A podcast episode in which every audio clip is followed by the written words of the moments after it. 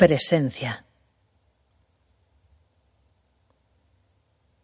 Hay tardes en que somos tortugas diminutas, desafiando invencibles, vulnerables, largas lenguas de mar. Tardes propicias para descifrar jeroglíficos viejos, esos que antes habrían desollado sin remedio la piel de nuestros dedos. Son tardes para adivinar por qué tejemos con flores delicadas poemas de comunión por fríos desfiladeros. Y es que la vida siempre ofrece esta marea inesperada de peces y amapolas y nos arrulla por dentro, y el universo se voltea entero para sembrar belleza en todos los rincones, en todas las simientes, en todos los espejos.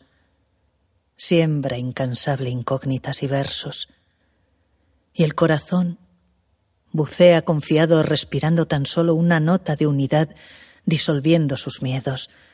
No atisba la posibilidad de tener que encontrar su desnudo de amor, cubierto de alquitrán, ahogado en una orilla, ni imagina que tendrá que escuchar a niños clavados en arpones azules de dolor, gritando bajo los silencios, buceando por fondos intangibles.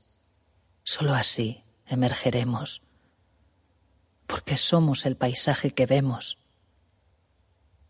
Creadores inconstantes de paraísos, laberintos, infiernos y terrenos baldíos, maremotos y yermos.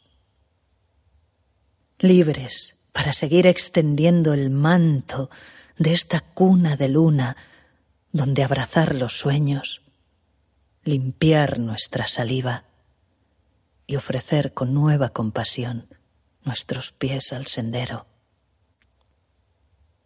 Este sendero de muerte y renacimientos. Si vamos de la mano, aunque duela, se ilumina el sendero. Pero si vencen el miedo o la falta de cuidado. Mutilamos posibles paraísos. Quemamos lo más puro antes de que crezca. Morimos en desiertos.